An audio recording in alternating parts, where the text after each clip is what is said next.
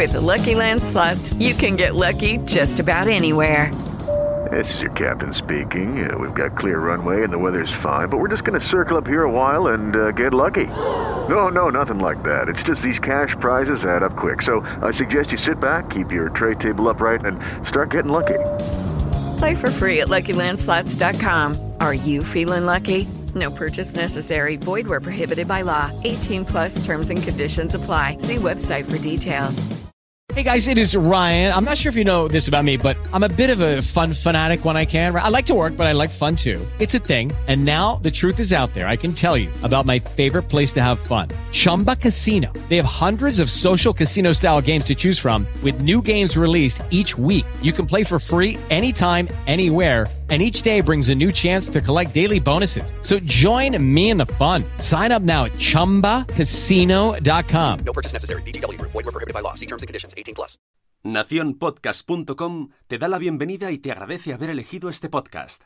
Buenos días, Madre Esfera. Dirige y presenta Mónica de la Fuente. Buenos días, Madre Esfera. Buenos días, Madre Buenos días, Madre Esfera. Bienvenidos un día más al podcast de la comunidad de creadores de contenido sobre crianza Madre Esfera. ¿Cómo estáis, amigos? Bienvenidos. Nosotros estamos fenomenal aquí de nuevo acercándonos a un tema pues apasionante como es hoy eh, el que nos ocupa, que es el mundo de la educación, de la divulgación, de la comunidad también, en eso también tenemos ahí mucho en común.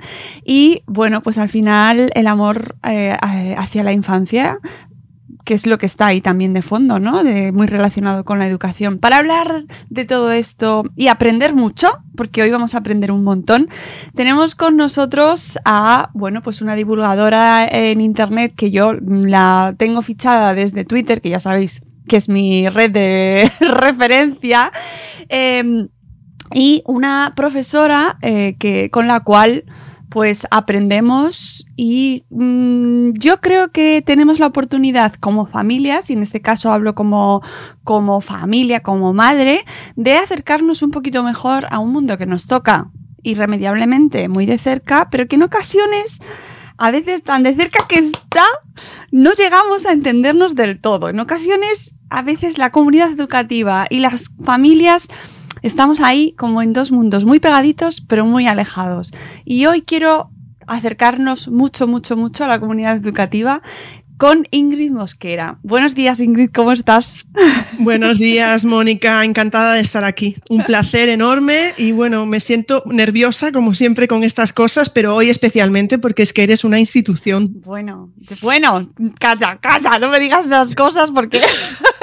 Lo pienso, lo pienso de verdad. Muchísimas Cuando contactaste gracias. conmigo fue como, ¿de verdad?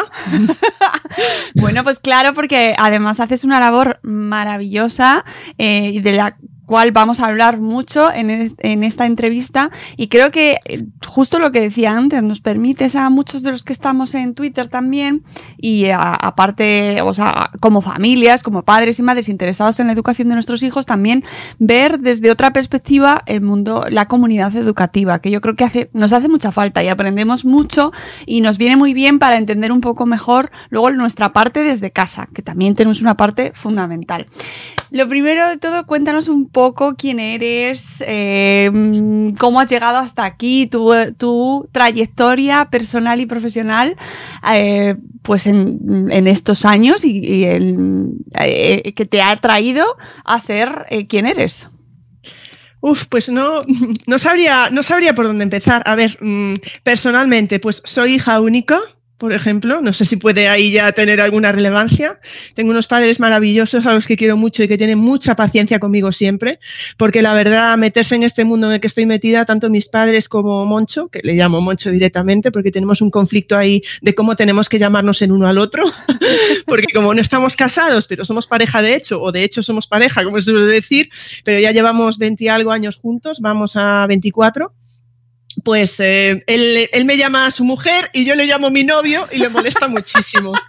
Y, y, bueno, en fin, entonces Moncho, yo digo Moncho, ¿no? Entonces, pues la verdad, están teniendo muchísima paciencia conmigo porque, bueno, ¿qué te voy a contar a ti? Las horas que se dedica a esto mm, en fin, es que es impresionante, ¿no? Lo comentaba hace poco con, con Rosa Liarte, creo que fue, eh, las horas que puedo llegar a dedicarle al día a Twitter y todo eso, ¿no? Pero bueno, que soy hija única, mis padres, eh, muy amante de, de los animales, eh, Justo se me murió ahora mi perro, mi maravilloso niño, como digo yo, que, ya con 13 años durante en mayo del año pasado, pero ahora tengo otro pequeño que anda por ahí, mm, se llama López, que es adoptado y que bueno, tiene bastantes problemillas porque no debió de pasarlo muy bien en el pasado y bueno, viene con mucho con mucho susto y con mucho miedo, pero bueno, ahí estamos trabajando en ello.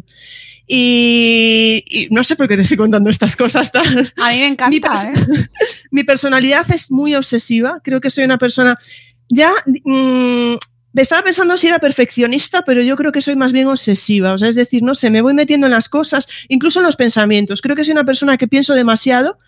Eh, creo que eso nos pasa a bastante gente, ¿no? Pero. Y vas entrando como en bucle con los pensamientos, ¿sabes? Y claro, sí que es verdad que cuando va pasando la edad te vas conociendo más, ¿no? Y a veces consigues como, Ingrid, a ver, eh, sabes que esto que estás pensando no tiene sentido. Vamos a. O ser capaz de, decir, vale, mm, si mañana sigues pensando lo mismo, lo ha. Por ejemplo, mando los emails muy rápido y a veces, pues, mm, en el tono que no debería o, y me cuesta trabajo porque tengo un email y tengo que responder, ¿sabes? O sea, yo quiero ir resolviendo cosas. Yo necesito resolver, resolver, resolver. Y a veces pues digo, no, este email mejor lo respondo mañana. Bueno, no suele pasar nunca eso, pero sí que lo intento. Está dentro de mi, de mi. Luego sí, luego es todo. Lo siento, perdón. Eh, porque a veces es que me preguntan algo y yo, no, no, no, no. Y de repente voy a mirar mis documentos y yo, ah, pues sí, sí que me lo había. Y yo, perdón, que sí, ¿eh? Y, y a veces me da igual quién sea, no me fijo ni, ni si, ni si es un catedrático, si es el jefe de no sé qué. Y yo, no, no, no, no. En fin, que soy bastante impulsiva, pero también intento... En ese sentido creo que sí que sé pedir perdón también. Y cuando lo pido, no soy rencorosa y sé, que, mm, sé pedir perdón y, y ponerme en lugar de los demás. Por ejemplo, aquí cuando me enfado en casa, pues me voy a dar un paseo con López o algo y voy pensando mm, por qué él piensa de esa manera, ¿sabes? Y sí que soy capaz de decir, ah, pues claro, a lo mejor esto que le dije le sentó mal y sí que soy capaz de, de hacer ese ejercicio que, bueno, por ejemplo, por aquí la otra persona, pues no, no hace muy bien ese ejercicio. Y no pasó nada hoy, ¿eh? para que esté hablando de esto, no pasó nada hoy. Y, me preguntabas por mi trayectoria, ¿verdad? Oye, pero si, hay hay que mandar algún mensaje, se manda, ¿eh? No, no, mensaje de amor.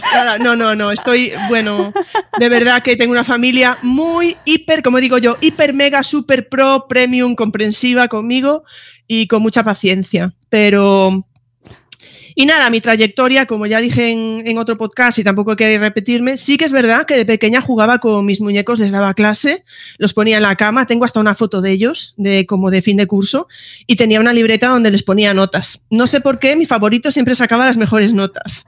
Pero bueno, es una, mi perrito, se llamaba, se llamaba Perrito, lo tengo desde los dos años y está por ahí ahora, ¿eh? Y me ha acompañado de un lado para otro perrito. Sí, ahora bueno, debe tener bastante polvo, por cierto, pero eh, nada, y luego pues siempre quise ser juez. Mm, siempre quise ser juez, era una cosa... Y no es broma, realmente yo quería meter a los malos en la cárcel. Era, es que estoy torcida, perdonad porque tengo una mesa, ¿eh? estoy así, si me, se me ve el vídeo, ¿vale? Estoy torcida, pero no por ningún problema. Y, bueno, esa era mi idea. Y bueno, la verdad, yo siempre fui una niña muy responsable, quizá demasiado en algunos casos. Yo me acuerdo de mis padres sacarme de, la mesa de estudio para que me relajara. O sea, bueno, no, es que sea bueno eso, no lo digo como algo de lo que estar orgullosa, ¿no? Sino que quizá me costaba, me costaba esa parte, ¿no? Y puede ser que no haya avanzado mucho en ese sentido, ¿eh? pero es necesario, o sea, realmente, y ahora que, que, como dices tú, nos escuchan familias, ¿no? Pues es que podemos tener a veces los dos extremos, ¿no? El, niño que nunca se sienta y el que nunca se levanta de allí, ¿no? Y que, también hay que ayudar a, a, relativizar, porque yo era como un examen y a ver cómo me sale. Yo era la típica que todos odian de no me salió muy bien y luego sacaba un 9 o sacaba. Claro, porque para mí el mínimo fallo me hacía sentir como que ya no me había salido bien. Mi sentimiento era ese, que no me había salido bien, ¿no? Y, pero bueno, vamos, que fui una niña feliz y yo jugaba al baloncesto en la calle, em, eh, había unas canastas y iba a jugar y, o sea, tampoco es que estuviera... Yo creo que tenía facilidad también para aprender, me gustaba, soy una persona muy curiosa, me gusta aprender, ¿no? Y hay algo que también ahora cuando se habla de técnicas de estudio o de estrategias, yo hacía cosas ya sin que nadie me las enseñase, ¿no? Por ejemplo, esto de coger papelitos, poner nombres de temas y los, los ¿sabes? O esas cosas que a mí me parecen como obvias, pero hay niños que necesitan que se las enseñen. No todo es lo que se habla ahora también de, la autorregulación o de la autonomía. Yo creo que puede haber personas que, que tengan más facilidad para eso. Yo creo que será mi caso en ese sentido, ¿no? Eh, que probablemente si me hubieran enseñado otras estrategias a lo mejor incluso hubiera mejorado, ¿no? Por supuesto, pero, pero sí que hay personas que les cuesta más, como hacer esquemas. Me acuerdo en, en el colegio que mis esquemas los ponían en la pared. Había, a ver, en el fondo ponían tus esquemas en la pared, que para mí estaba muy bien, pero en el fondo, ¿qué, ¿de qué servía? Ahora que lo pienso, y te estoy hablando de hace muchos años, ¿eh? Pues hace a lo mejor 35 mm, años, porque estaba en el colegio, en EGB conseguían que otros alumnos pudieran ver esos esquemas. Entonces, en el fondo, sí, ponen tus esquemas en una pared y dices, ah, pues qué bien que están mis esquemas ahí, pero ahora que lo pienso desde la distancia, digo, pero bueno, otros alumnos podían ver, pues cómo se hacía un esquema bien o les podía servir a ellos para, Dios mío, estoy dándote una chapa aquí tremenda, ¿eh? Te estoy hablando de. Estoy sacando, de repente me abres hilos eh, infinitos para poder charlar contigo, pero quiero, quiero eh, centrar a la gente que, porque tú querías ser juez, pero al final, ¿en qué te has convertido? Es que te das cuenta, te das cuenta que estoy en EGB aún. Sí, sí, sí, sí, o sea. Por cierto que hemos compartido sistema escolar, o sea, Bueno, yo estuve muy contenta en EGB. Eh, hasta ahí voy a, voy a, hasta ahí voy a leer, porque claro, es que si empezamos a abrir melones, pues eh, tampoco puedo abrir otros melones, porque que yo estuviera contenta en EGB, claro. no voy a decir nada del sistema posterior porque no lo he vivido. Claro, es otra de las cosas que podemos hablar aquí hoy, ¿no? Pero yo soy profesora de universidad. Y eso, bueno, lo hablaremos luego, ¿no? Nada, acabé GB, me fui al instituto y no sabía muy bien qué hacer, la verdad. Al final hice letras mixtas, que era en aquel momento, pero no tenía ni idea de. Bueno, hice letras mixtas mm, porque la verdad me gustaban más los compañeros que los que estaban en las de letras puras. Buen, y cogí vistas. Y ya está, claro que sí. Sí, o sea, porque realmente veía que me. Bueno, no, cogías las matemáticas un poco, que tampoco lo veía, lo veía mal y eso. Y, y empecé derecho empecé derecho y estuve cinco o seis meses y fue una catástrofe para mí porque una alumna que siempre había sacado sobresalientes, que había, bueno, pues sido la mejor siempre era, bueno, sabes que hay gente un poco así, pues eh, soy yo, es así. Pues de repente me veía que en vez de coger el autobús e irme a derecho, me iba a un centro comercial. O sea, no, no, no, no, quería ir a derecho, no.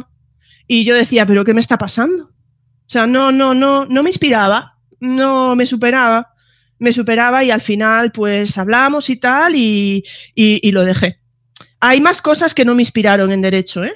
Hablo de un momento concreto, de una vez concreta, pero también fueron en gran medida el ambiente y, y el profesorado en ese momento. ¿eh? Bueno, eh, es muy interesante y, Sí, tampoco quería abrir ese melón, pero eh, porque estoy hablando de una cosa de hace 20 años y no quiero decir ahora nada de las facultades de Derecho, ni de los, los alumnos que van a Derecho, ni de, los, ni, ni de los profesores, ni nada, ¿no? Pero a mí en ese momento mi experiencia concreta fue esa. Claro, eh, y sobre todo más allá de tu experiencia concreta en ese momento, que es mm. obviamente muy personal, a mí sí que me gusta y además es algo que eh, de repente surge, porque yo nunca pregunto esto a los invitados, pero surge por cosas, yo qué sé, por cosas de la vida, eh, que eligen una carrera y se dan cuenta de que se han equivocado y cambian. Y, yo les entrevisto precisamente por, la, por lo que finalmente han hecho, ¿no? Pero como, como me gusta mucho porque todos tenemos derecho a equivocarnos, pensar que nos gusta una cosa y luego decidir que queremos hacer otra. Sabes, que darnos cuenta de que no siempre tomas las decisiones adecuadas en el momento adecuado, sino que vamos también construyéndonos en base a, bueno, pues esto no, eh, eh, no, no era, creo que me he equivocado, cambio de destino, ¿no? Cambio de, elección. Y hay que ser valiente también, ¿eh? No me refiero en mi caso, Pero bueno, no me refiero a mi caso, pero yo, por ejemplo, tengo una amiga que, y es muy amiga mía, y simplemente le dirigí el trabajo fin de grado hace dos o tres años, que ella me seguía por, por las publicaciones que hacía y dijo, jo, cuando vi que eras tú la directora, es que me emocioné tantísimo y bueno, nada, yo le dirigí como cualquier otra persona. Si yo ya estaba viendo que era una alumna especial, porque bueno, pues imagínate, pues en una segunda, es un trabajo de máximo 40 folios, imagínate, en la segunda entrega me, envió 70 y dije yo, no, es que yo no, esto no te voy a corregir, porque si al final tengo que tener 40, yo no voy a leer 70 para que tú tengas que, ¿sabes? O sea, yo con ella fui rígida, sí que le di oportunidades de volver a entregar y tal, porque le había pasado eso, pero veías que, claro, una persona dices tú, pero es que esta chica lo que tiene que escribir es una tesis o... Y bueno, nada, simplemente, no sé por qué ahora estaba hablando de esto, pero da igual, le dirigí y al final ahí fuimos eh, muy amigas y con esto te digo que esta chica llevaba eh, más de 18 años en otra profesión y ejerciendo ya, ¿eh? Y de repente hizo pues el grado de primaria y, y ahora es, es profesora y a mí eso sí me parece muy valiente. O sea, ¿no? Porque bueno, al fin y al cabo a los 18 años, a los 19, bueno, pues a ver, estás en el momento, ¿no? De, pero con 40 y algo de años, darle un giro tremendo a tu vida, ¿no? Pues españoles por el mundo, vamos. Sí, sí, sí, sí. Yo estoy, me gustan mucho esos testimonios y esas historias porque creo que nos todos, todos tenemos esa necesidad de, meternos en, en, esta categoría. Ya estoy aquí, esto me define, esto es mm. lo que soy y cuando te vas dando cuenta de que lo, que lo que se supone que eres y que te define y, es tu identidad no te hace feliz. Se cae, se cae, sí. claro, eh, de repente como que pierdes el sentido de tu existencia y no puede ser eso, ¿no? tenemos derecho a emprender a, la edad que queramos nuevas, nuevos caminos. A mí eso es un aprendizaje que me parece eh, brutal a cualquier edad, ¿eh? Así fue, bueno, yo no sabía qué hacer en ese momento, ¿eh? O sea, no sabía qué hacer porque además, claro, no sabía qué hacer. Pero bueno, es que, mira, a mí me llegó a pasar, y esto para mí tiene que ver con la importancia que tienen los, profesores, eh, en un examen era de derecho, era tremendo, pues eh, corregir el examen supuestamente la profesora, pero ir a la revisión y estar allí la, la becaria.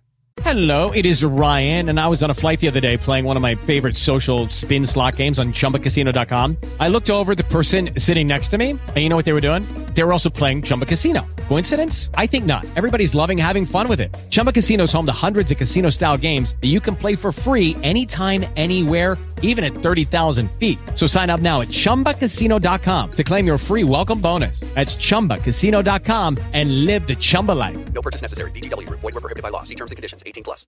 With lucky Land Slots, you can get lucky just about anywhere. Dearly beloved, we are gathered here today to. Has anyone seen the bride and groom? Sorry, sorry, we're here. We were getting lucky in the limo and we lost track of time.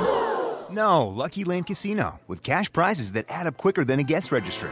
In that case, I pronounce you lucky. Play for free at LuckyLandSlots.com. Daily bonuses are waiting. No purchase necessary. Void where prohibited by law. 18 plus. Terms and conditions apply. See website for details. O sea, la, no estaba la persona que te había corregido, sino que estaba su becaria. Eh, bueno, becaria no lo digo como algo despectivo. Me refiero que no era la misma persona, pues era la, otra profesora que probablemente fuera muchísimo más empática y muchísimo más cercana que esos, a veces eh, algún profesor, no quiero generalizar, ¿vale? Que hay que, bueno, parece que no se tiene que, mm, que bajar a ciertas alturas, ¿no? y que no es, yo creo que ha cambiado mucho ¿eh? en 20 años en ese sentido también la, la, universidad. Y bueno, nada, o sea, te daba una explicación y yo le preguntaba y decía, claro, bueno, es que yo eso no lo sé porque no lo, no sé, es que fue todo muy, y nada, me encontré perdida y yo creo que me hubiera gustado estudiar psicología. Me gusta muchísimo. Pero bueno, no sé, mi tía era, mi tía era profesora de inglés y no sé, fue un poco de rebote que me puse. El inglés, bueno, se me daba bien, pero no sé, podía haber hecho cualquier cosa. Yo creo que fue un poco de rebote. Empecé a filología inglesa con la coincidencia de que estaba en la misma facultad que educación. En Coruña, aquí es todo pequeñito, pues estaba en el mismo edificio, las filologías estaba gallega, española y, e inglesa y educación. Entonces yo iba por los pasillos e iba viendo todos los cursos y todas las cosas que había de educación y yo me apuntaba a todo. Entonces ya fui viendo que, bueno, era lo que, lo que iba. Y luego cuando me puse a hacer el doctorado de filología inglesa, pues eh, ya aprovechaba, cuando estás haciendo la tesis, eh, para mí es un periodo como que te tienes que concentrar muchísimo en un tema, ¿no? Y yo creo que necesitaba otros temas como para... Pero es que he hecho cursos de comercio exterior, parálisis cerebral, em, o sea, para que veas, ¿no? Mm, prevención de riesgos laborales, cosas que digo, la gente dice, ¿no? Dice, ah, no, esto quita lo de. Tengo el título de esto de entrenadora personal. O sea, tengo cosas de auxiliar de clínica veterinaria. O sea, tengo cosas de. ¿Sabes? Y hay gente que me dice, quita eso porque no. Digo yo, ya, pero todas esas cosas a mí me enseñaron muchísimo, ¿eh? O sea, yo he aprendido de todo. O sea, todo lo que soy hoy es gracias a todas esas cosas de las que fui picoteando también. Porque en el fondo no deja de ser un poco de culturilla general. Entonces, pues, no sé, ¿sabes? No sé. Pero ahora no me acuerdo de nada, claro. No voy a abrir una empresa de comercio exterior, pero, en fin. Bueno, vaya el rollo de soltado, ¿eh? No, me encanta, me encanta porque nunca sabes, tú, yo, y tú lo sabes, si tú haces entrevistas también y preguntas y hablas con mucha gente, eh, haces una pregunta y nunca sabes por dónde va a salir, o sea que es fantástico. bueno, al final resulta que decides eh, eh, ejercer, estudiar magisterio eh, bueno, filología inglesa. Filología. Porque era como, hice lo del CAP, lo que era el CAP en ese momento para, para lo que sería secundaria. Y sí, y nada, estudié también, luego ya me metí en el. Empecé a ejercer en la universidad. ¿Por qué empecé a ejercer en la universidad? Pues, bueno, yo creo que sí, al hacer el doctorado te daban becas te daban estas becas que hay y tal, y sí que te daban ya unas horas como de docencia. No sé, fue como fue algo directo, o sea, ya me entré en ese de, enseñar en la universidad y, hombre, me gustaba, no claro, me gustaba, pero y ya fue, fue así la cosa un poco, no sé. ¿Y, llevas cuántos años eh, ejerciendo como profesora en, universidad? Bueno, mira, pues mi doctorado es de, soy doctora desde 2003, desde 2001, digamos, ya con las becas ya estaba dando alguna clase y a partir de 2003, pues mm, cuando tuve el doctorado, ya empecé a dar clase. Estuve dando clase presencial y luego llevo en la, en la, la UNIR, eh, en, la, en, la, en, la, docencia online, digamos, pues más de 10 años ahora. Casi cuando empezó la universidad, plin, me incorporé yo. Casi, bueno, llevaba unos meses abierta, creo, y ya, bueno, pues lo vi en InfoJobs en ese momento y lo mandé yo creo que a las 9 de la mañana y a las 12 estaba en Skype. Y fue, vamos, fue y el lunes estaba dirigiendo trabajos de fin de máster. Fue. Bueno, sí, sí, sí. De aquellas que encontraron trabajo en InfoJobs. Sí, bueno, y no fue los dos trabajos que tuve así más, bueno, porque estuve de teleoperadora eh, seis años o así de, fin de semana, de atención al cliente, no era de tener que llamar, que eso ya sería más, más chungo desde mi punto de vista, ¿no? Para tener que vender o tal. Pero estuve de fin de semana nada más y, lo encontré en InfoJobs, sí, lo encontré en InfoJobs y, y era... Mm, eh, atención de averías eléctricas, no sabes lo que sé de automáticos, de diferenciales y todas las comprobaciones que hay que hacer en cuanto se te va la luz para ver si es de dentro, si es de fuera, si ha habido una quema de aparatos y, quién se tiene que hacer responsable y todo eso. Bueno. Eso, también, eso, también, es cultura general, también lo puedes incluir. Hombre, sí, importante. A ver, que al final son cosas de casa, ¿no? Que yo antes creo que no sabía ni lo que era un diferencial, sinceramente. O sea, ibas allí, mirabas y tal, pero ahora sé diferencial, diferenciar de y diferencial. Pues ya sabes más que yo, Ingrid. Porque yo solo sé si está hacia arriba o hacia abajo. Hacia abajo. no pasa nada, porque si llamas hay unas personas estupendas que además son unos grandes profesionales, por lo menos donde estaba yo, y que bueno, te ayudarán seguro. Oye, eh, además de, tu trabajo como profesora, eh, una de las cosas que bueno que te ha ido marcando y por lo que estamos hablando además es tu trabajo en redes y eh, tu blog personal, ¿no? Tu blog desde el cual pues también mm, ayudas a los demás a entender sobre tu trabajo, que el blog a ver, tiene dos nombres, porque yo siempre leo el, de la URL que es Teaching and Learning Spain, pero luego el nombre del blog es sobre educación, reflexiones y propuestas, que esto es una cosa que hacéis los autores de los blogs que siempre me, me volvéis loca, porque ponéis dos nombres diferentes. Bueno, porque empezó siendo como más de inglés, porque yo como empecé dando clases de inglés técnico y cosas así, pues el, el blog surgió por ahí, pero luego es que mi trayectoria fue por, por educación, por didáctica completa, es lo que me llena completamente y educar a futuros docentes, que yo soy profesora de didáctica, es lo que me llena. Entonces, nada, pues cambió, pero claro, el blog, como ya la dirección que yo sepa, hasta donde yo sé, pues tampoco puedes cambiarlo así porque sí, creo yo. Pues entonces, nada, o sea, tiene un título, tiene otra URL, como dices tú, y ahora mismo, el blog, ahora mismo, lo que es es no escribo en el blog, es decir, el blog es recopilatorio de todo, ¿no? O sea, yo se lo digo a mis alumnos también. Si queréis ver todo lo que hago, os suscribís al blog porque ahí, si me hacen una entrevista, pues lo publico en el blog. La charla del miércoles va al blog, me publican en Teaching o en Unirevista, no sé qué. Siempre, o sea, es un, un centro neurálgico, ¿no? De, poder seguir todo lo que hago. Ahí y en Twitter, por supuesto, que también es otro centro neurálgico, ¿no? No, pero fenomenal. Como, como para ti. Claro, sí, para mí todo está en Twitter. A mí también, ¿eh? O sea. No lo puedo evitar. Pero me encanta que lo aglutines en el blog, porque siempre desde aquí reivindicamos muchísimo eh, los blogs y, su, y que siguen siendo muy importantes y vigentes a la hora precisamente de aglutinar, de, de recopilar, ya no tanto quizás como bien tú decías, eh, a la hora de escribir eh, de manera diaria, porque eso a veces lo hacemos ya más en redes, es como más rápido, te contesta más la gente, tienes más interacción con el resto, que es lo que buscamos, ¿no? Pero al final, amigos, ¿qué pasa? Que tu blog es tu casa y lo que tienes en redes va, se va disgregando, se va disgregando y se va quedando perdido.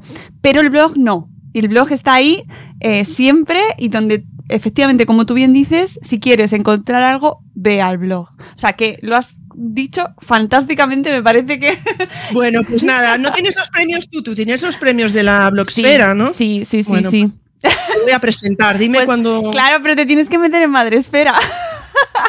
Pero, vale, vale, pues ya lo hablaremos tú y yo, pero Eso animo a la gente a que, que, registre los blogs, que luego me preguntan, pero los premios, ¿a quién puede presentar? O sea, ¿quién, ¿quién sale? Bueno, pues claro, tienen que ser blogs que estén dentro de la comunidad, que para eso los creamos, para aglutinar dentro de la comunidad a, todos los blogs que van escribiendo, que van, luego están un poco dispersos y será el objetivo inicial de Madrefera, eh, recopilar blogs para que la gente que los buscase los encontrase, que al final... De diferentes temáticas, etcétera. Claro, claro, claro.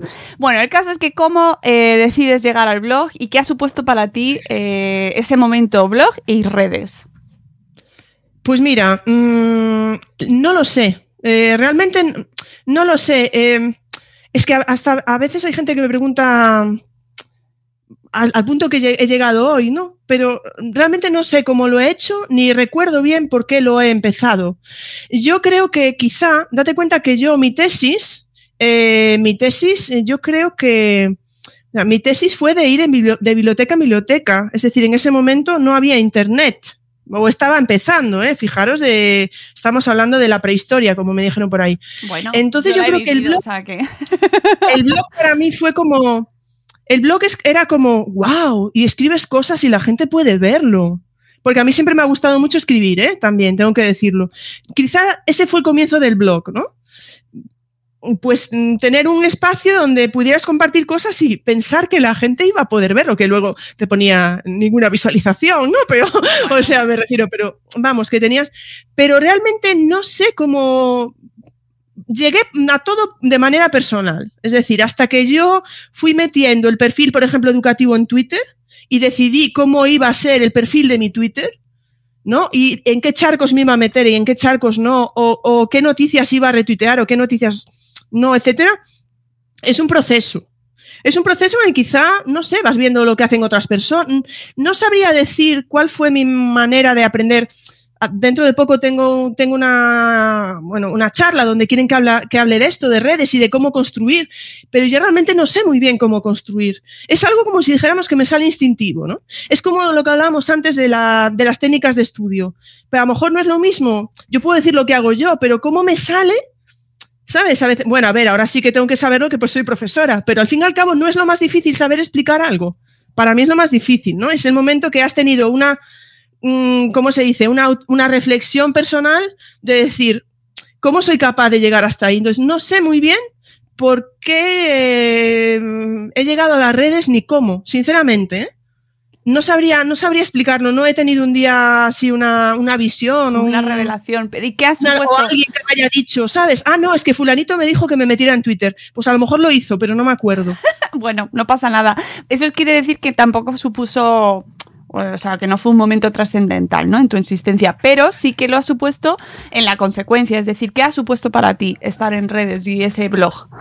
Bueno, es que, a ver, y lo centralizaría en Twitter y parece exagerado, pero para mí lo es todo a, mu- a muchísimos niveles. Y hace poco, y se rieron mucho de mí en Twitter, porque con Rosa creo que llegué a decir que me tendría que hacer un tatuaje de- del pajarito de Twitter.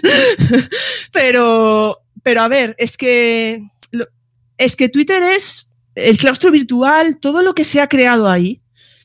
No sé, es que además sí que es verdad que antes cuando cuando empecé en Twitter veías, ah, veías cosas que no te gustaban y tal, pero al final se va creando como un círculo, una comunidad positiva, constructiva, de aprendizaje. Claro, a mí la gente me está, entra en Instagram, entra en Telegram. Sí, pero no puedo. No puedo porque es que estoy tres horas al día en Twitter ya. Entonces, sí que me gustaría, pero no puedo. Entonces, ¿qué lo ha supuesto? Es, mira, profesionalmente, bueno, Twitter y lo que hago yo de las charlas me ha supuesto ser muchísimo mejor, muchísimo mejor profesora. Es que no te puedes imaginar cómo se han enriquecido mis clases. Yo en mis clases puedo decir, ah, pues y yo me guardo tweets eh, en, en Wakelet, una herramienta que uso yo de como de curación de contenido, me guardo tweets y los enseño en clase. Fijaros, pues estamos hablando de un aprendizaje, pero yo quiero que veáis cómo se hace. Y lo saco de ahí, de compañeros que lo hacen y que lo comparten, ¿no? Entonces, supone que yo puedo acercar mm, la teoría a la práctica, que es ahí hay un- una distancia muy grande eh, para mis alumnos, por ejemplo, pero yo en mis clases lo noto, hablo con más seguridad y sé de lo que hablo. Y no es una broma, o sea, dirá, Jova, entonces, ¿qué me estás hablando? ¿Que lo que sabes lo ves en Twitter? No, no, pero es que me sirve muchísimo. Twitter es, eh, para mí, el, culmen del aprendizaje informal. Algo fundamental hoy en día que estoy empezando a trabajar sobre ello, el aprendizaje informal. Y porque el aprendizaje informal es un aprendizaje que hacemos porque queremos y porque nos apetece. Y es, no sé, es que mm, parece que me emociona y todo, pero para mí hablar de, de todo lo que se aprende en Twitter, quien no tenga Twitter, por Dios, que se haga un Twitter. Jo, pero hay gente que se está yendo, mucha, mucha gente que se está yendo. Pero ahora creo que volví a subir, ¿eh? El último mes o algo así. Pues que se vayan. No queremos a quien no esté a gusto. quien no esté, esté a gusto, que se vaya. si no me queréis, irse. Silenciarme, si no me queréis silenciarme. Bueno, sí, o sea, yo intento no silenciar a, a nadie, pero sí que es verdad que hay como cosas que te saltan todos los días que dices tú, Dios, otra vez, otra vez con este tipo de... ah". Pero bueno, Eh, no voy a abrir melones. Bueno, bueno, pero porque es verdad que eh, Twitter y la comunidad educativa tiene luces y sombras. eh, la- lo que puedes encontrar eh, en general en, en cualquier ámbito, ¿no? Porque yo sigo, yo qué sé, ámbito de la salud, eh, aprendes muchísimo en Twitter también. Muchísimos médicos, pediatras, especialistas eh, divulgan a través de Twitter, pero luego se ven trifulcas que dices, madre mía, no hagáis eso, no hagáis eso, no os peguéis. que, que la gente además no entiende por qué se están pegando dos cardiólogos y queda una imagen horrible. ¿no? Y en el mundo educativo a veces también se ve mm, un poco y además eh, creo que, y no sé si es real, y por eso quería preguntarte ahora a ti, eh, esa, ese enfrentamiento entre eh, nuevas pedagogías o innovación educativa o eh, bueno, ahora está, por ejemplo, toda la lucha contra la memoria, sí, quitar la memoria del, de protagonista del sistema educativo, frente a como los defensores de los valores tradicionales o de esa educación más eh, centrada en la memoria, ¿no? Y como que hay como dos mundos que yo no sé si son representativos de lo que es la realidad educativa o de, de lo que vivís como profesores. Eh, yo creo que no. Yo, sí, además eh, hablan de los profesaurios y los innoeducadores o algo así. Yo creo que no. Además, a ver, es como todo en la vida. En el término medio está la virtud. Es que, eh, que yo creo lo que pasa es que, bueno, el- y creo que, no sé, yo creo que Eh, a ver, mm, en muchos casos la, en, en, educación hay mucho negocio también. Entonces poner nombres que suenen bien o como dicen en inglés y, y vender y el... Eh, bueno, no quiero decir ninguno en concreto para que no parezca que estoy hablando mal de ninguno, de, de ninguno específico, ¿no? Pero bueno, pues ¿Sabes lo que pasa? Que a mí tampoco, no me parece mal que le pongan un nombre super cool a un curso para, si lo importante va a ser el contenido, porque tú le llamas string, pues eh, lo importante va a ser lo que hablen dentro del curso, ¿no? Mm, no sé, eh, yo creo que...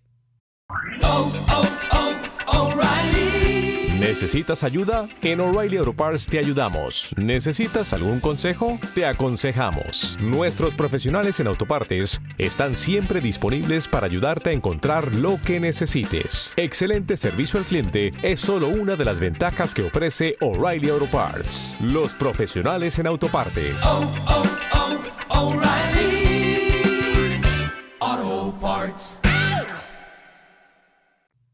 Porque en Twitter se comparten muchísimas cosas de innovación, pero yo también he visto compartidas en Twitter, por ejemplo, pizarras de toda la vida, de tiza y borrador, eh, maravillosas, ¿no? Un profesor, hoy he hecho esto en clase y ponen esa pizarra y también la retuiteamos, ¿no? Mm, es que yo creo que es una lucha que algunos tienen interés en mantener porque, porque así consiguen más seguidores, eh, pero que que realmente yo creo que esa lucha no existe. Yo no pienso que sea mala la memoria, ni pienso que sea mala la robótica, ni pienso, al final es todo cómo lo uses y cómo lo hagas y ya hablaríamos, entonces ya iríamos a tu charla de educación eh, con evidencia, no me sale ahora. Sí, educación con evidencia científica. Educación sí. con evidencias, ¿no? Que me encantó esa charla y bueno, pero no sé, es que me voy por las ramas, pero es que tengo que decir que me gustó muchísimo un comentario que hizo Ángela, En esa charla, uh -huh. efectivamente, y dijo que claro, que en educación era muy difícil lo de las extrapolar, claro. porque que lo que te funciona en un colegio puede no funcionarte en otro porque los alumnos cambian, los profesores cambian, los recursos cambian, las, el contexto del colegio de los alumnos socioeconómico y tal cambia. Entonces no puedes decir porque, porque utilizar la robótica en un colegio te vaya a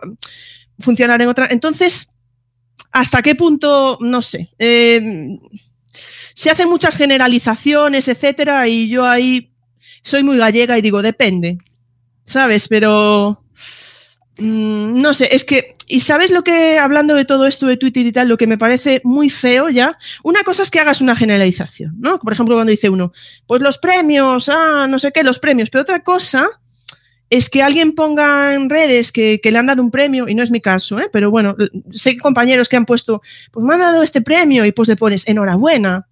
Enhorabuena, ¿tú estás contento porque te han dado un premio? Pues yo me alegro mucho que te lo hayan dado, porque es un premio por algo que ha hecho en clase con los niños. Pues enhorabuena, ¿no? Y que alguien coja ese tweet y en vez de hacer pues la generalización, ¿no? los premios solo sirven para profesores que quieren, pues si quieres hacer una generalización así, vale, pero coger el tweet de alguien y citarlo y poner arriba algo, eso me parece muy feo. Y eso no se hace, y, se, y yo lo he visto con compañeras que pues en clase a lo mejor bailan o hacen cosas y cogen su tweet, lo citan y te ponen, esta es la educación que queremos de una profesora bailando. Yo eso me parece muy, muy, muy feo y es algo que, que no me gusta porque, ¿sabes qué pasa? Que la mayoría de gente que hace eso normalmente no comparten ellos. ¿Sabes? Dices, vale, esto te parece mal, pero dime tú entonces qué haces. Dime tú qué haces y, y comparte. Dinos tú qué haces.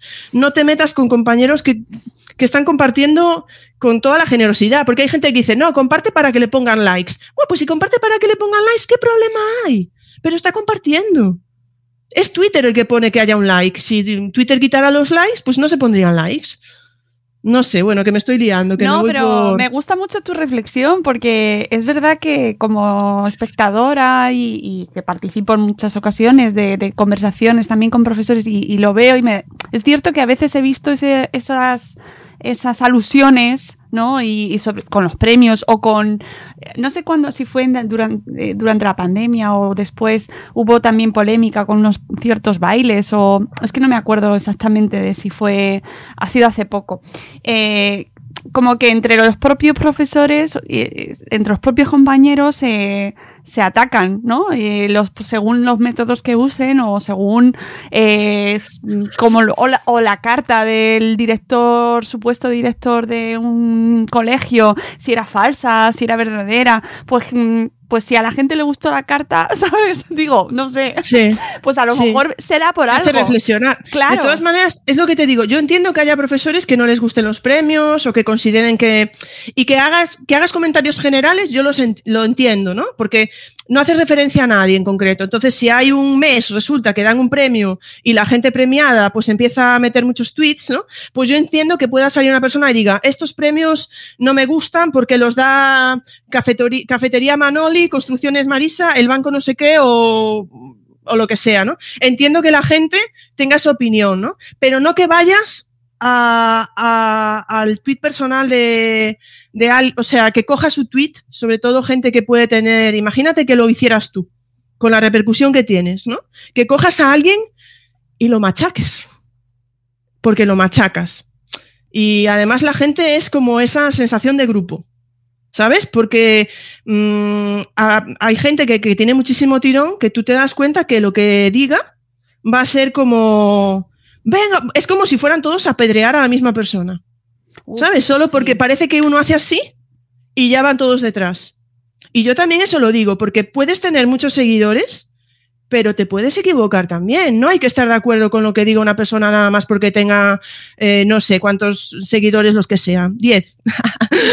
¿Vale? Pero que no hay que estar de acuerdo con alguien solo porque sea, no sé. Entonces hay que darse cuenta. Yo lo he visto también, ¿eh? de alguna publicación de así alguien grande que ponía, que cogía el título de alguien y alguien decirle, hombre, eso que estás diciendo no, no está muy bien.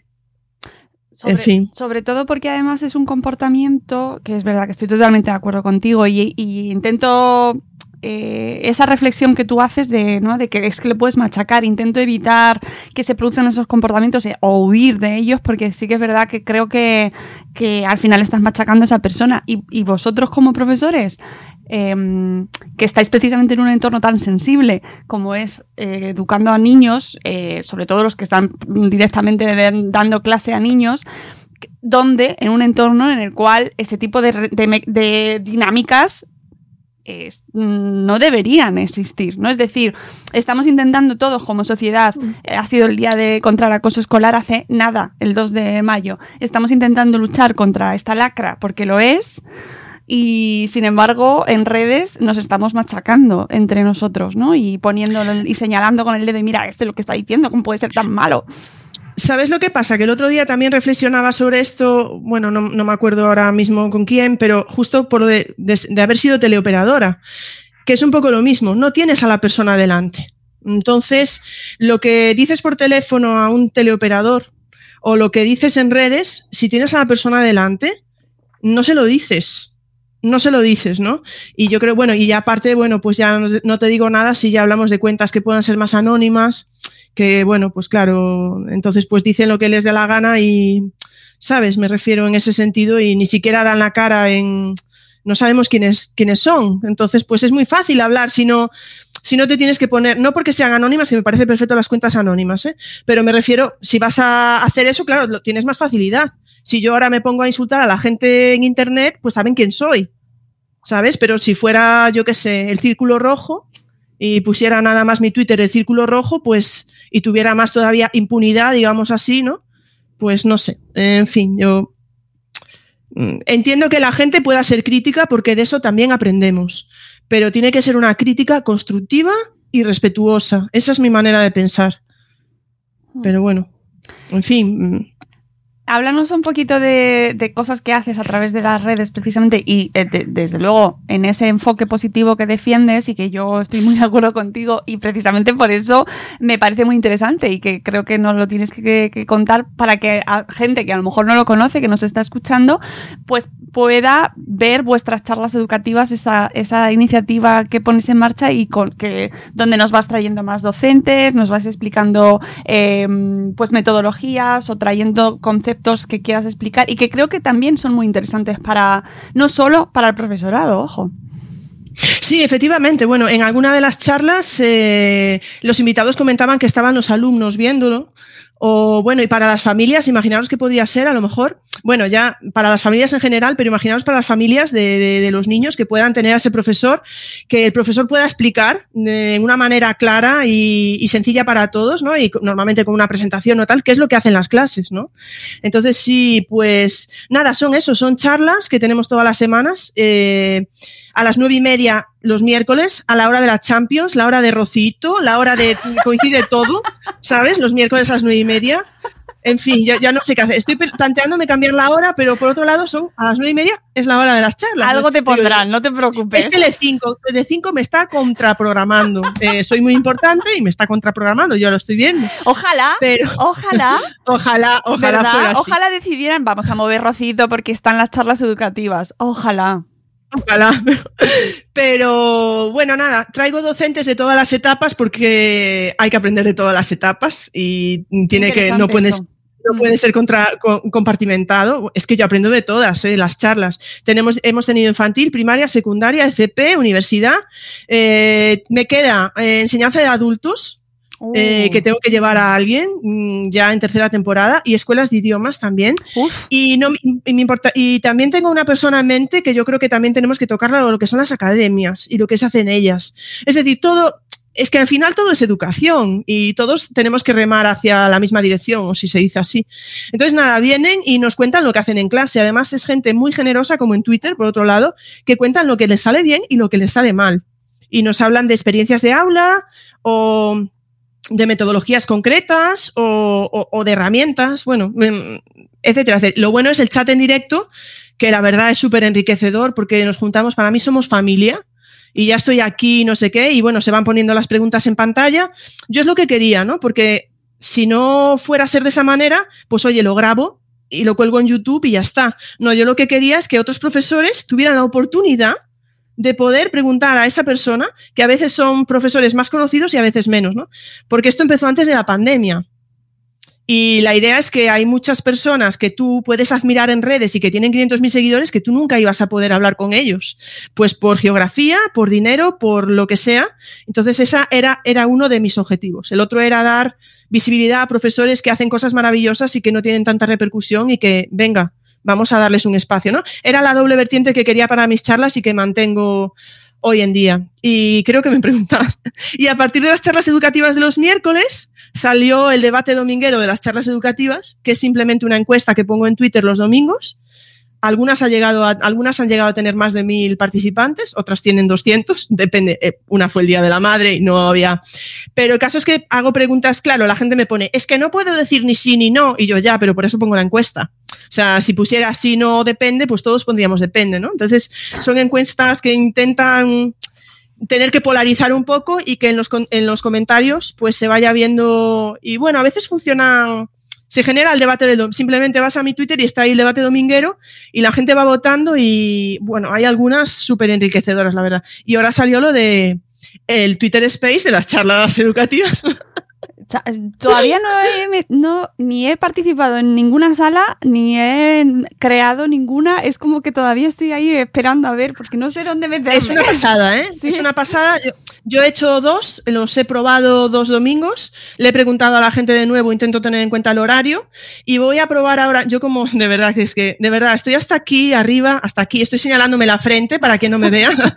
estoy hasta aquí de, de trabajo, pero es que he ido de los Twitter Spaces y ya como los profesores, de verdad, es que los profesores es, ¿puedes? Sí. O sea, siempre que le pides algo a los profesores de claustro virtual, la respuesta es sí. ¿Cuándo? ¿Dónde me quieres? Y bueno, pues así es que ya tengo organizado tres Twitter Spaces ahora para mayo y, bueno, lo, eh, tendremos eh, primero sobre aprendizaje basado en proyectos, eh, segundo sobre juegos de mesa y rol y el tercero sobre, mm, ¿cómo se llama esto? Sobre evaluación. Es que siempre sobre evaluación. Y bueno, llevo cuatro invitados, a cada uno no los voy a nombrar porque me voy a olvidar alguno y quedo fatal. Tendremos cuatro invitados y mi idea es que sea como una tertulia, que ellos estén hablando entre ellos, les voy a hacer preguntas y luego si queda espacio al final, pues que la gente pueda también tener ese momento de interacción. ¿no? A ver cómo va, porque también están dando algún fallo por ahora a los Twitter Spaces, a veces te, te, te echa para afuera o tal, y no sé si me precipitaría un poco, pero es que lo vi y dije, venga, vamos a probar. Esa, quizás sea eso una de las cosas que te define, ¿no? El hecho de, y además es una de tus, de tus intereses, las TIC, las, la, el uso de la tecnología eh, y, probar herramientas nuevas, ¿no? O sea, yo creo que es ahí uno de tus, de tus intereses principales, quizás. Sí, bueno, aparte es que primero lo organizo y luego pienso, pero ¿y si sale mal? ¿Sabes? Pero bueno, sí, sí, me encanta yo creo que es una de las cosas que me define, como dices tú, es la curiosidad en general. Es que me encanta aprender y, y, considero que se aprende de todo. De todo se aprende, ¿sabes? No sé, es lo que te decía antes de los cursos. Mm, soy una persona, y lo hablaba con esta amiga que te comentaba antes, que, que cambió como de, de etapa, que mm, me, me, presentas algo y digo, ah, qué curioso, ¿sabes? Y ya me apetece, hasta cuando escribo para algún blog o algo, ¿no? De estos que escribo así para, para Teachings, Vicevivos o ni revista, a veces me meto en temas que no conozco mucho, pero ya me, rápido me enganchan, ¿no? Y, y le veo el lado positivo y para qué se puede usar y todo. Pero sí, bueno, me gustan mucho las TIC y sobre todo las TIC en pequeño. Las pequeñas herramientas que, te pueden sacar de un apuro en un momento dado, por ejemplo, en una clase, o si no tienes algo preparado, si algo no funciona. Cosas muy sencillas a veces que, por ejemplo, yo veo muy útil que los alumnos no tengan que registrarse. Estoy hablando de mi etapa, por ejemplo, porque si tienen que registrarse, para algunos ya es, ah, me tengo que registrar y tal. Entonces son cosas que yo las uso en mis clases. Yo en mis clases online uso herramientas que, que ellos no han visto nunca. Entonces imagínate si tienen que ser sencillas, yo digo, entrad aquí y ala, y hacéis ahí la actividad. Bueno, con, de otra manera, ¿no? Y ellos entran y les dejo que investiguen un poco, la, van a ser profesores. Entonces la competencia digital tengo que desarrollarla. Uf, Totalmente, uf, ¿no? Bueno, Entonces ahí, yo les ahí. digo, entonces yo eh, en mis clases siempre, en mis clases, sabes que en todas las clases van a haber alguna herramienta nueva. Entonces entran en la clase y yo, bueno, pues ahora vamos a trabajar en grupo y vais aquí, pero no es siempre en grupo en, con la misma herramienta, ¿no? Cada semana una nueva, imagínate. Y luego yo en el foro pues les dejo el video tutorial que tengo en mi canal de la herramienta para que ellos mismos puedan entrar, puedan ver cómo... Primero siempre digo, hay que usarla como alumnos, porque así vas a ver en qué te da problemas o no, o la utilidad para luego como profesor con tus alumnos poder ayudarles, ¿sabes? A veces yo no lo hago, ¿eh? a veces los alumnos me están en clase, pero ahora cuando voy aquí yo, pues no lo sé, no me doy cuenta. Pero va, yo como soy muy natural, yo tiro para adelante y ya está. Oye, pero eso que dices de las competencias digitales me parece fundamental eh, y creo que este año ha quedado patente o este año pasado con la pandemia que eh, no sé hasta tú cómo lo habrás visto, si está el profesorado como profesión preparado para tiempos mmm, como estos, ¿no? En los cuales eh, está claro que tienes que tener unas competencias digitales, bueno, pues a la altura de las circunstancias. ¿Cómo lo has vivido tú, todo este proceso? Bueno, yo, yo lo único que he notado es que tenía más alumnos en clase, porque al ser una universidad online y la gente de repente estar en casa, pues yo he tenido más alumnos en clase. Que ojo, eso hasta cierto punto yo tuve que cambiar mis estrategias, ¿eh? porque no es lo mismo de repente, las clases quedan grabadas, ¿no? Para los que no pueden verlas. No es lo mismo tener 15 que de repente tener 70, porque para hacer a ti. Entonces he tenido que cambiar un poco mis clases también, pero realmente yo personalmente no lo he notado mucho porque yo ya mis clases eran online. Entonces a mí la gente, ay, ahora no puedo salir, yo ya no salgo, yo no tengo ese problema, yo estaba aquí en mi casa, pero sí que es verdad que mm, yo creo que ha habido de todo. Había profesores que ya que trabajaban con que ya trabajaban, imagínate, con Google Classroom o con Moodle o tal, entonces es desde casa los alumnos sabían dónde tenían que entrar, sabían cómo, pero había otros que no. Eh, porque nunca se habían visto la necesidad. Yo no digo ni que sea mejor ni peor, es lo que hablábamos antes, no, no hay. Pero bueno, sí que hay unas circunstancias en las que te tienes que apoyar en unas, eh, en unas herramientas digitales o en un marco digital que, claro, si no lo tienes desarrollado, pues tienes un problema. Ha habido mucha ayuda en Twitter, los profesores, bueno, y digo en Twitter porque es la red que conozco, pero es en general, ¿no? ¿Estamos preparados? Eh, no, no, no, pero ni los profesores, ni los alumnos, ni las familias. Yo creo que este año hemos aprendido todos. Hemos aprendido los profesores, han aprendido los alumnos y han aprendido las familias, porque hemos visto profesores de infantil que eh, con quien interactuaban era con las familias para que las Claro. familias pudieran entrar en una plataforma, pudieran bueno, eh, yo creo que es verdad que lo que se dice de hemos aprendido en tres, en ocho meses lo que no se había aprendido en. Sí, es verdad. Porque la necesidad manda, la necesidad manda, ¿no? Pero bueno, no sé. En general, si el profesorado está preparado o no, pues mira, no lo sé. No he hecho un estudio y no quiero aventurarme porque es muy fácil generalizar. Entonces habrá de todo. Yo creo que se están poniendo muchísimo las pilas. Que, se están poniendo muchísimo las pilas y en general los centros se están preparando como por si viene algo así. Es decir, estar un poco preparados. El, plan digital del centro, creo que muchos centros están trabajando en ese plano también para estar un poco preparados. Pero bueno, en fin. Eh, sí, obviamente estamos más preparados que antes, sí. ¿Y crees que la tecnología está dentro de estos retos o cuáles son para ti los retos principales a los que se puede enfrentar o a los que se enfrenta la educación o el sistema educativo en nuestro país? Sí, eh, la competencia digital es una de ellas, pero la competencia digital en general. Y dentro de la competencia digital, eh, como bueno, en una de las charlas que vino Raúl Diego a hablarnos, pues eh, si te vas a la competencia digital Com, DIC, ERU, creo que es bueno, en europea, ¿no? Una de, los, de las principales puntos y donde yo creo que fallamos es en la parte de seguridad ¿vale? Hay que tener mucho cuidado con eso y creo que además eso afecta bastante a las familias, etcétera. Y creo que no somos muy conscientes. Esto nos dio una charla, me va a matar porque me acabo de olvidar de, su nombre, pero nos vinieron a dar, ay, es que me, muero por olvidarme de su nombre porque la quiero muchísimo y es, es un amor. Nos vinieron a dar una charla de privacidad y seguridad en red. Estuvo dos horas hablando con nosotros. De verdad, es que lo tengo que mirar porque me muero. O sea, si no encuentro a esta persona me, me, me va a dar algo. Pero, pero y, la verdad, hablaba de unas cosas que decías tú, o sea, mm, que no te dabas cuenta, no te dabas cuenta, es que mira, no, no era Sonia, eh, ah, vale, Yolanda, vale, ahora te lo digo, ¿eh? Estoy, estoy, Yolanda Corral, ¿vale? Es que quería mirarlo porque me, Yolanda Corral, que es una crack, pues estuvo dos horas hablando de esto, de esto, y te dabas cuenta y dices, y claro, ella decía, es que si vosotros como profesores no sois conscientes de esto, ¿cómo se lo vais a enseñar a los alumnos? Entonces, para mí es eso algo que tenemos que trabajar muchísimo. Dentro de la competencia digital, seguridad y la parte de, hablaste del 2 de mayo, de acoso, ¿no? Pues esa parte de una utilización responsable de las redes y la convivencia en los centros y todo eso creo que es un punto, un punto muy importante que, que debemos tener en cuenta. También, por supuesto, la personalización del aprendizaje, todo lo que tiene que ver con la ratio, pero eso más que un reto creo que es una utopía.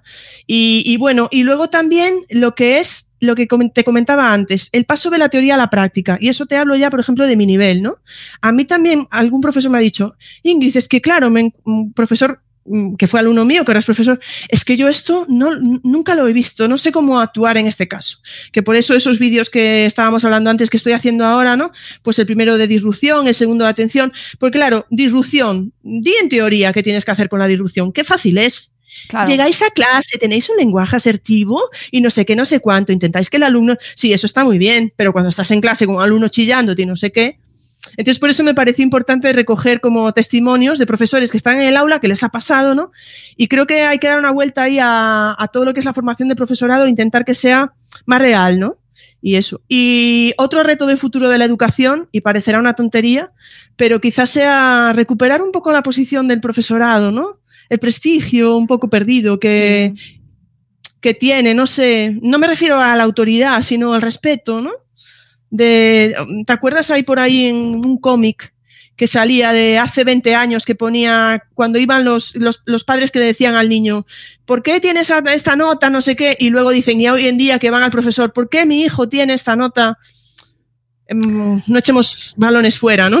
Sí, es, es, eso es algo que, que, creo que comentaba precisamente al principio del podcast, ¿no? Esa visión del profesor, ah, desde las propias familias incluso también en muchas ocasiones, ¿no? En a mí también me apena muchas veces, mm. ¿no? Que no hay una relación eh, en muchas ocasiones sí, eh, no quiero generalizar, pero en otras como que se ve al profesor o a la profesora como una figura que va contra, contra el enemigo. Sí, contra tu hijo, contra tu hija, ¿no? En vez mm. de luchar ambos eh, para sacar el máximo potencial, ¿no? Y desarrollar al máximo.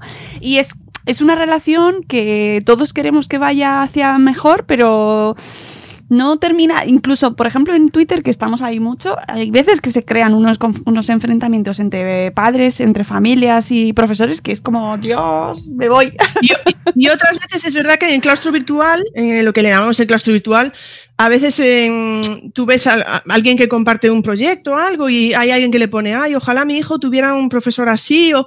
Entonces sí que a veces sí que se da, es decir, el claustro virtual no es un sitio cerrado donde no, entonces está abierto a todo el mundo. En el claustro virtual no tienen por qué ser solo profesores, es decir, y además creo que se puede enriquecer ¿no? de, de todo eso. Y yo creo que sí, o sea, es muy importante. Yo creo que cualquier profesor, a ver, no es mi caso en la universidad, no hablo con los padres. Bueno, que se ha visto de todo. No es la mía, ¿eh? pero a veces lees noticias de padres que van a revisar con el hijo el examen y cosas así. Mm, no lo voy a juzgar tampoco, ¿eh? porque yo eh, no puedes juzgar desde fuera una circunstancia que no conoces, ¿no? Desde fuera de primeras dices, mm, bueno, tal, ¿no? Pero bueno, ellos sabrán por qué se da esa circunstancia o no. Pero sí que creo que sobre todo en otras etapas, ¿no? El hecho de que, no sé, que haya una comunicación fluida, etcétera, con las familias y, lo que hablábamos antes, ¿no? Igual que todas las etapas tienen que remar en el mismo sentido, pues las familias también y en los dos sentidos, ¿eh? O sea, tanto las familias hacia los profesores como los profesores hacia las familias. Eh, porque todo hay. Cuando hablabas, cuando hablábamos antes, ¿no? De, de esos, de esa, quizá toda la sociedad está tendiendo a la polarización, no lo sé. Sí. Sí. Los extremos, eh, y bueno, ahora es que no, no, estoy metiéndome en política, eh, ojo, pero digo yo, los extremos, los extremos en general, eh, ¿qué hay que sea blanco-negro? Pocas hay que se, cosas hay que sean blanco-negro en esta vida. Hmm. Pocas cosas hay desde mi punto de vista. Y no sé, ponerse en lugar del otro y no sé. Porque si una persona piensa radicalmente lo opuesto a ti, eh, no sé, eh, ¿por qué será? Iba a poner un ejemplo, pero no lo voy a poner porque me meto en otra eh, en otro melón y no quiero. y no Nada, quiero nada, meter- lo dejamos. No, pero es verdad Sí, y, y- es una pena porque al final se podría crear una relación mucho más, más productiva y ya no me voy a figuras como hace 60 años, ¿no? Donde el maestro era la figura de autoridad porque yo mando y ejercía también, creo, una figura desde mi humilde opinión, pues que tampoco era la más mm, respetuosa hacia el niño y su mundo, ¿no? Que, pero claro, ahora pues estamos llegando a otro punto en el cual pues ya no, no, no existe prácticamente esa figura del maestro o de la maestra de autoridad, pero autoridad bien entendida, claro.